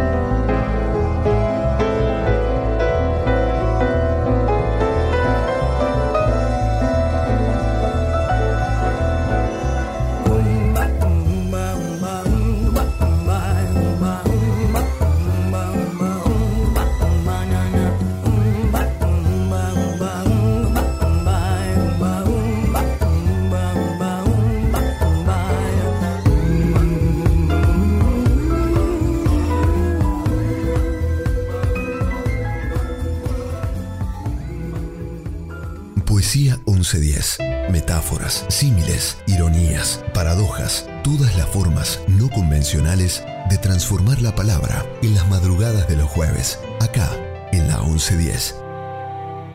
Mi nombre es Oscar Cacho Lemos y soy el conductor del programa Talento Conte de Tango que emite desde hace 13 años la FM 92.7, la radio de tango de la ciudad de Buenos Aires, nuestra querida 2x4. Para esta oportunidad elegí leerles una poesía del escritor porteño nacido en Boedo, Rubén Serrano, que tiene 70 años, muchos libros escritos y es hincha de San Lorenzo, además de tener un talento poético excepcional. De su obra elegí leerles Poesía. Dice así, Tu cuerpo tiene poesía, en sus curvas y en sus valles, en el timbre de tu talle y en esa boca tan mía, en tu forma de mirarme, en el fuego de tus ojos, en tu risa, tus antojos y el modo de cautivarme, en tus silencios sutiles que aturden con su clamor, en tus palabras de amor que alumbran como candiles, y con la pasión que vive en tu piel como de espuma, mi caricia es una pluma que poesías escribe. Rubén Serrano. Literaturnost o literalidad en español es la palabra con la que los formalistas rusos envolvían la propiedad esencial de toda obra literaria. Para que un texto cualquiera tenga valor literario, la intención de su autor debe ser la de dar a luz una creación estética. Debe atraer la atención sobre la forma en la que se redacta el mensaje. Es, por lo tanto, la forma de utilizar el lenguaje lo que distingue a un texto literario de otro cualquiera. Es la búsqueda de la belleza por medio del lenguaje. Muy buenas noches, gente de Poesía 1110. Soy Martina Castro y esta vez les traigo un poema de Kitty Mangione, El adiós. Ayer me enteré que había perdido un ser amado, que ya había perdido cuando estaba vivo, y pensé que con eso alcanzaba para no sufrir. ¿Cómo vas a sufrir por alguien que ya no está en tu vida hace un montón de años? Por alguien que ya estaba muerto, por lo menos en mi vida. Él ya no estaba vivo. Pero no, no es así. El amor no termina porque alguien te abandone o salga de vos como si nunca hubiese estado ahí. No, resulta que no. Resulta que si se muere vos, yo en este caso, me incendio de amor y apago el fuego con lágrimas que no paran de brotar y brotan los recuerdos, brotan los besos apasionados, los cuerpos revueltos, las risas infinitas, las palabras, los secretos, la confianza de saber que cuando estábamos juntos Estábamos en casa. Sobreviven las miradas cómplices, los pies que se besan debajo de la mesa, la piel que se roza sin querer y arde, quema, transporta, vuelve todo, vuelve esa mirada que nunca más nadie va a mirar, vuelve esa necesidad única e irrepetible de estar con él, de elegirlo otra vez, de perdonarlo otra vez, de esperarlo otra vez. Y mientras él vive, vos pensás que quizá tal vez, quién sabe, alguna vez se cruzarán en algún aeropuerto, en una calle, en un negocio, y se van a mirar y van a arder. Soñás, sabes que no. Pero él está en alguna parte y vos sabés que ahí estás vos, joven, divina, tu regente. Estás ahí en su cabeza, en sus recuerdos. Y de vez en cuando podés fantasear y jugar a ser la otra, la que fuiste, la que él se quedó, pero no. El tipo va y se muere y se lleva a la joven, divina. Se lleva tus palabras de amor, se lleva tu piel ardiendo de deseo, tu risa, se lleva todo y vos sentís que ya no estás tan viva como antes, que ya no habrá posibilidad, que no vas a ser nunca más la que fuiste, porque Él, ese que ya no está, se llevó todo lo que vos eras cuando eras con Él, juntos, separados, ¿qué importa? Vivos. Estaban los dos vivos. Yo raspo, apenas grito Nunca fui de gritar. Tengo las uñas negras. Soy atemporal, como la fosa en la que caigo. Este vacío estuvo y estará siempre. Un vacío que se parece a otro. No sé cuál. Apenas sé pensar. Miro hacia la superficie, luz tenue, arriba, un poco, nada más. Me quedo quieta. Al decir quieta digo que todo esto será recordado siempre. Quieta, aún en el olvido. El recuerdo estará latente, será mi pozo. Soy mi caída. Soy este hueco. Mis cavidades. No tengo edad. Quedo aquí para siempre. Salitre. Óxido terroso. Mica y barro. Santo silencio el de las grutas. ¿Yo qué soy aquí dentro? Yo me caí, me tropecé varias veces, muchas, y después del todo, aquí estoy. En mi principio, aquí comienzo. Hace un rato tenía miedo, ahora no, es otra cosa. El miedo se tiene, yo dejé de tener. Nada, no tengo nada, y eso es mucho. Una certeza, no tener. Escucho la respiración, fuerte y lenta, permanece. Yo te vi caer, de Santiago Loza.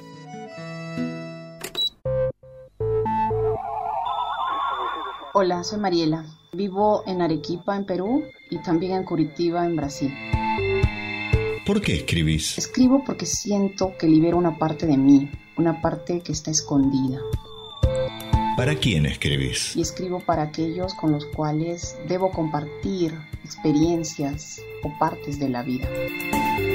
¿Qué es la poesía para vos? Para mí la poesía es usar palabras que son usadas normalmente en un contexto para describir otras circunstancias.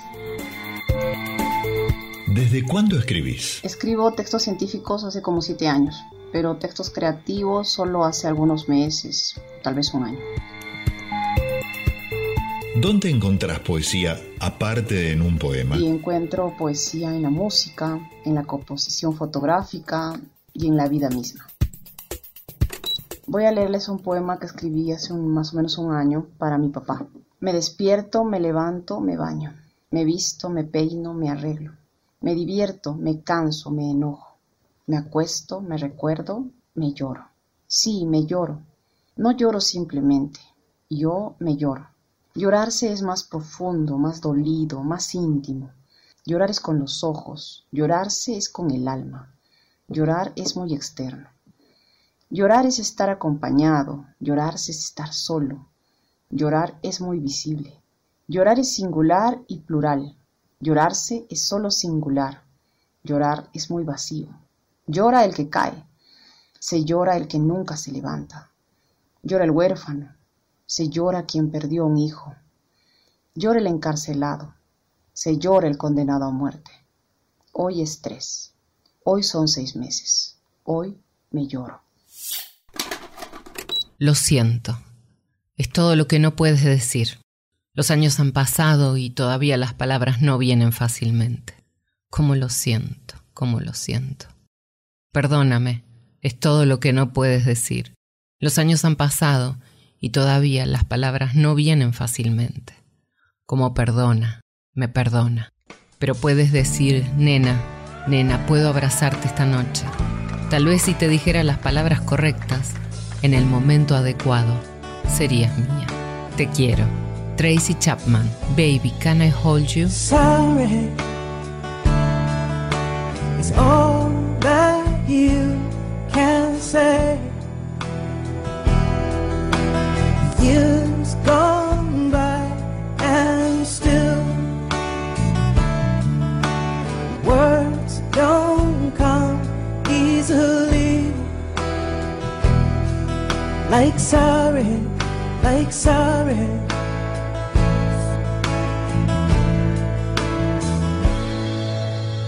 Forgive me. It's all that you can say. Years gone by and still words don't come easily. Like forgive me, forgive me.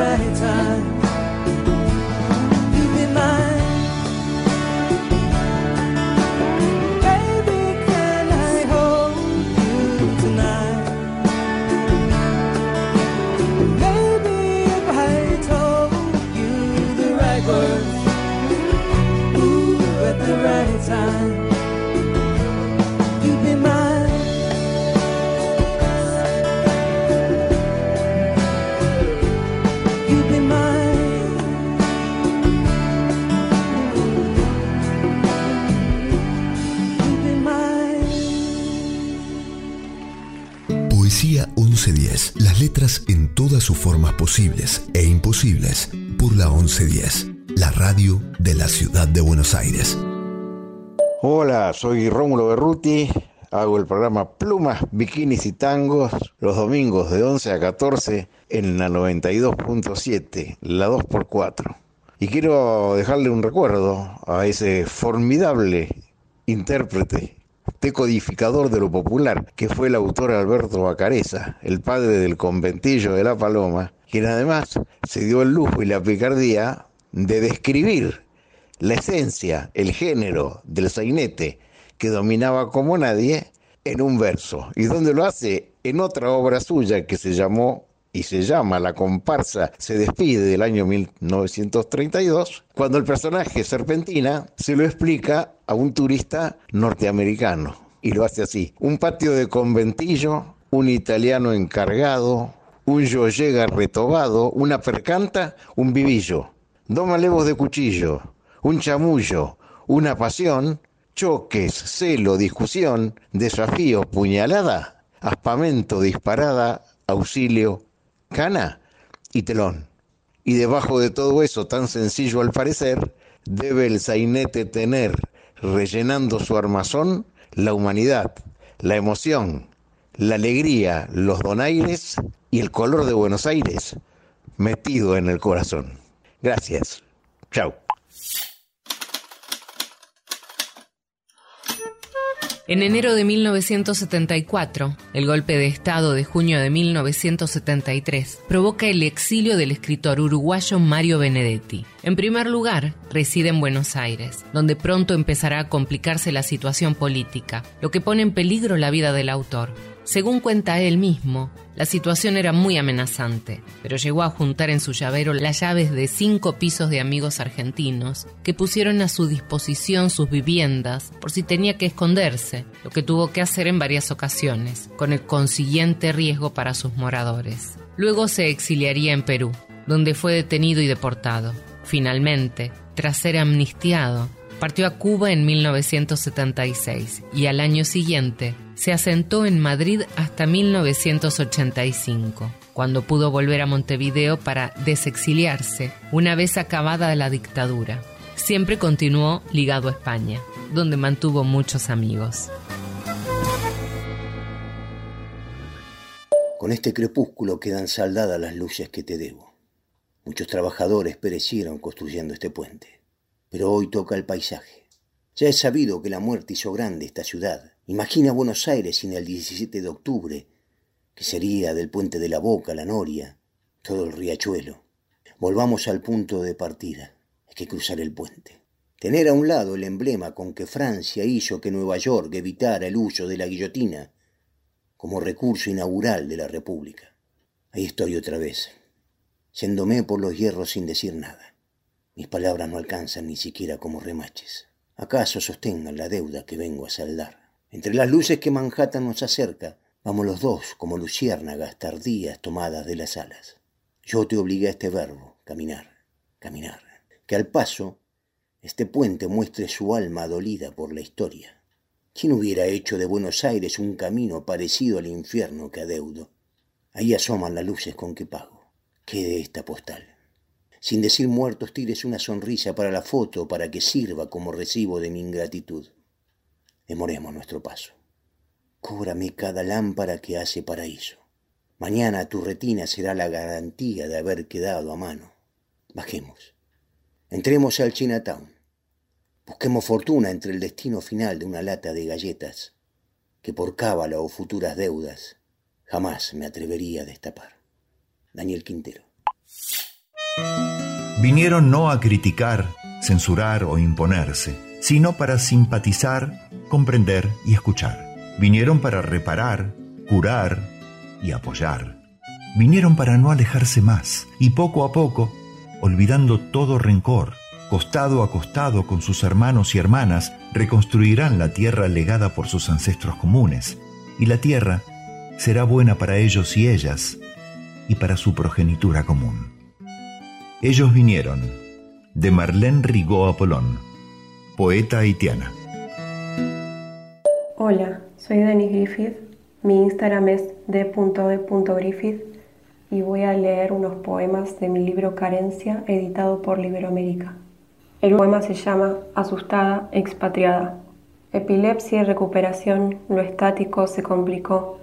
Fui el epicentro de una crisis nerviosa, mil migajas que engullía una dama antipática de lentes de contacto que no dibujaba paraguas en un preocupacional. Escribirlo en un lenguaje específico que entiendas para mostrarte tanto y te acuerdes de todo lo que sepultaste sobre mí. Me convertí en musa hasta perderme. Una quimera me devoró. Asustada, expatriada, ya no quería observar mis entrañas, esa confusión inminente que éramos. Me costó inventar una negación completamente propia. La vida sin amor no significa nada. Viendo a los barcos partir, no puedo dejar de sonreír. Van directo a un lugar, a la tormenta perfecta. Amamos amores imposibles, negamos a los dioses, hacemos brotar agua de las piedras. También nos revolcamos en la mugre. A mí me gusta saber de qué se trata. No busco la pureza en las cosas. Fito Páez, todo se olvida. Amor es el mejor sentimiento, amor es la palabra perfecta.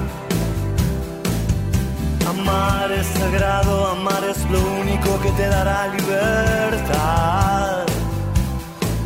El amor no es más fuerte que la muerte, en el amor solo se trata de estar cerca. Amar cruzando el mar del tiempo juntos, la vida sin amor no significa nada.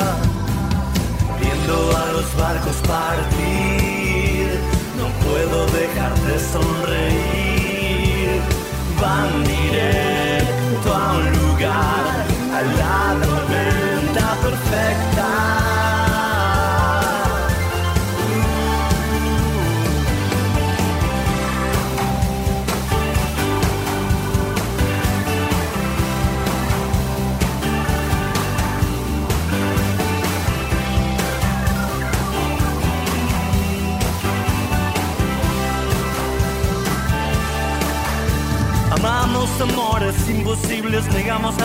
Hacemos brotar agua de las piedras. También nos revolcamos en la mugre, a mí me gusta saber de qué se trata. No busco la pureza en las cosas, siento que en el caos vive el corazón de la fiesta. Me gusta abandonarme a la deriva y en la velocidad viendo a los barcos partir, sonreír. Van directo un lugar, a tormenta perfecta.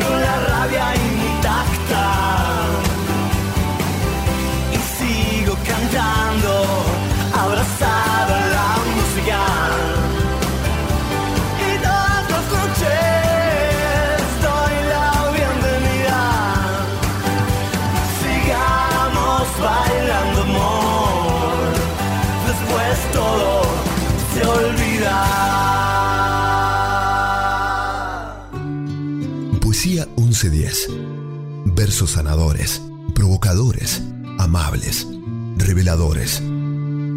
Poesía 1110. Un viaje a través de las rimas y las prosas. En la noche de los jueves. Acá, en la 1110.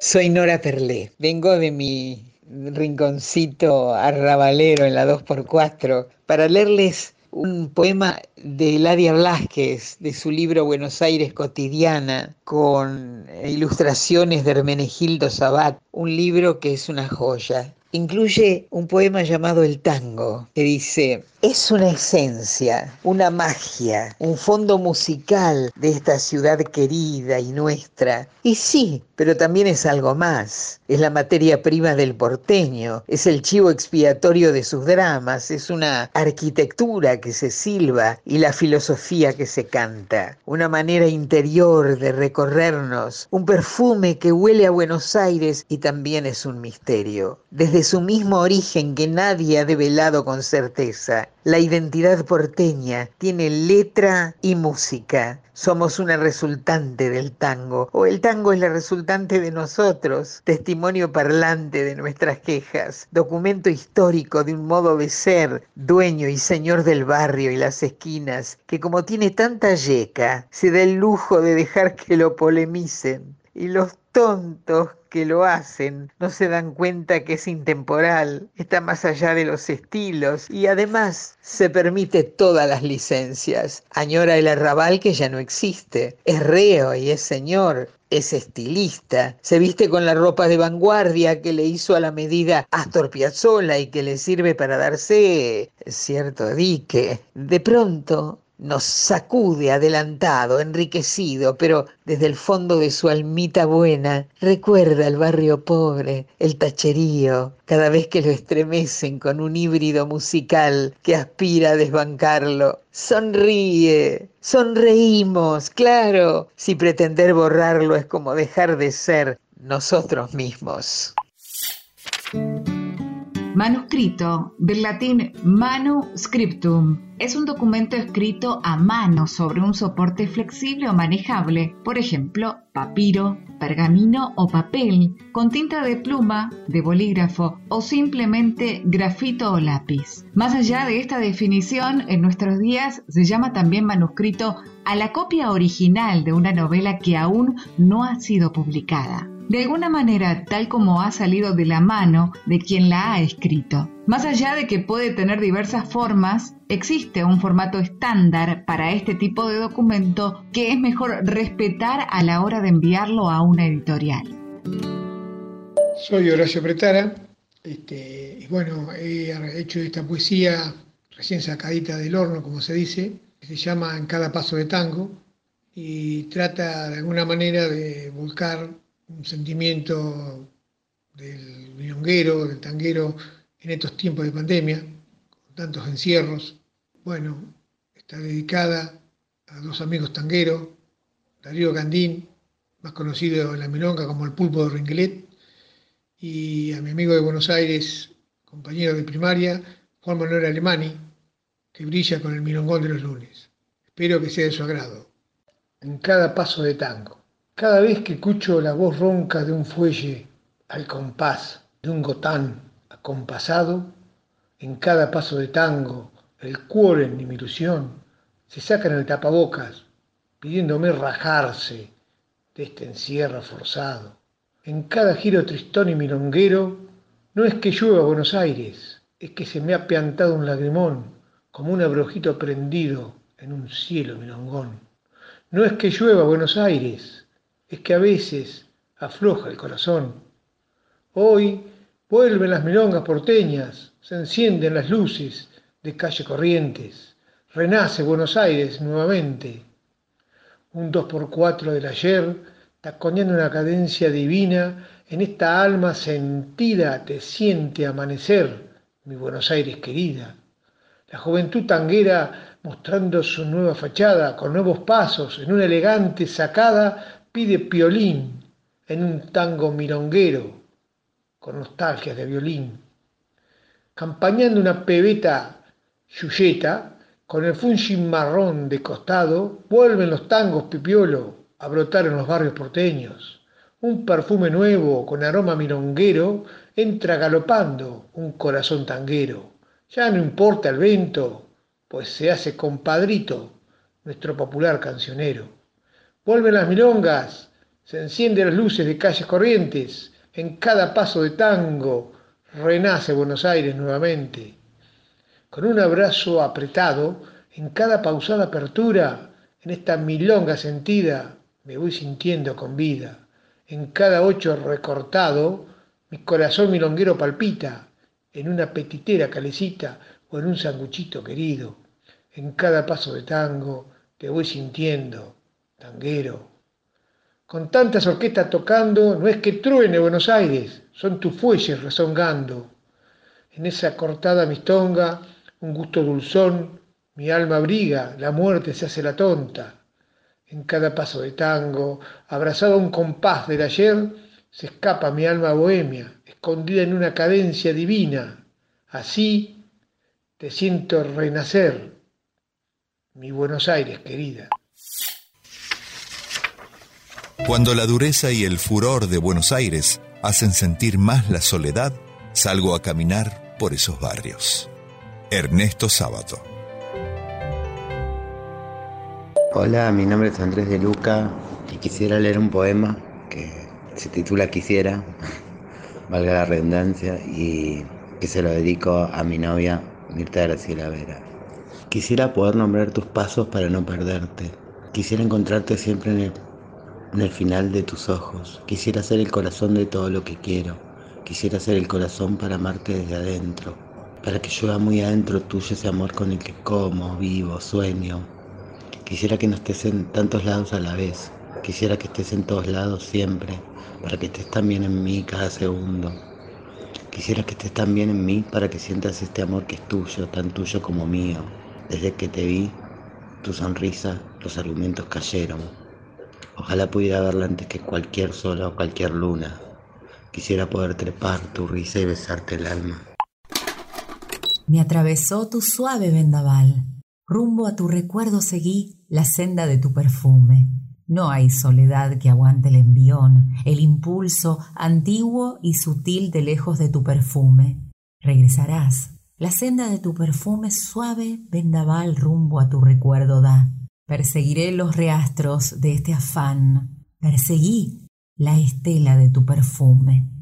Jorge Drexler, Luciano Superville, Bajo fondo, tu perfume. Perseguiré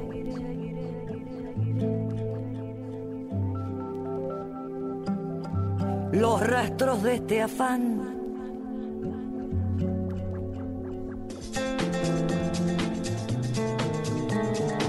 Como busca el agua la sed.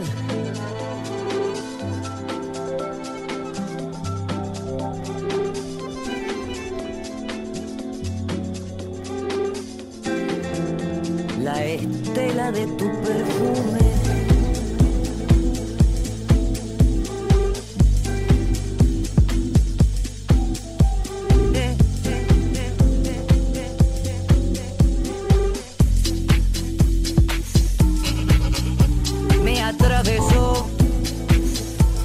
Suave vendaval.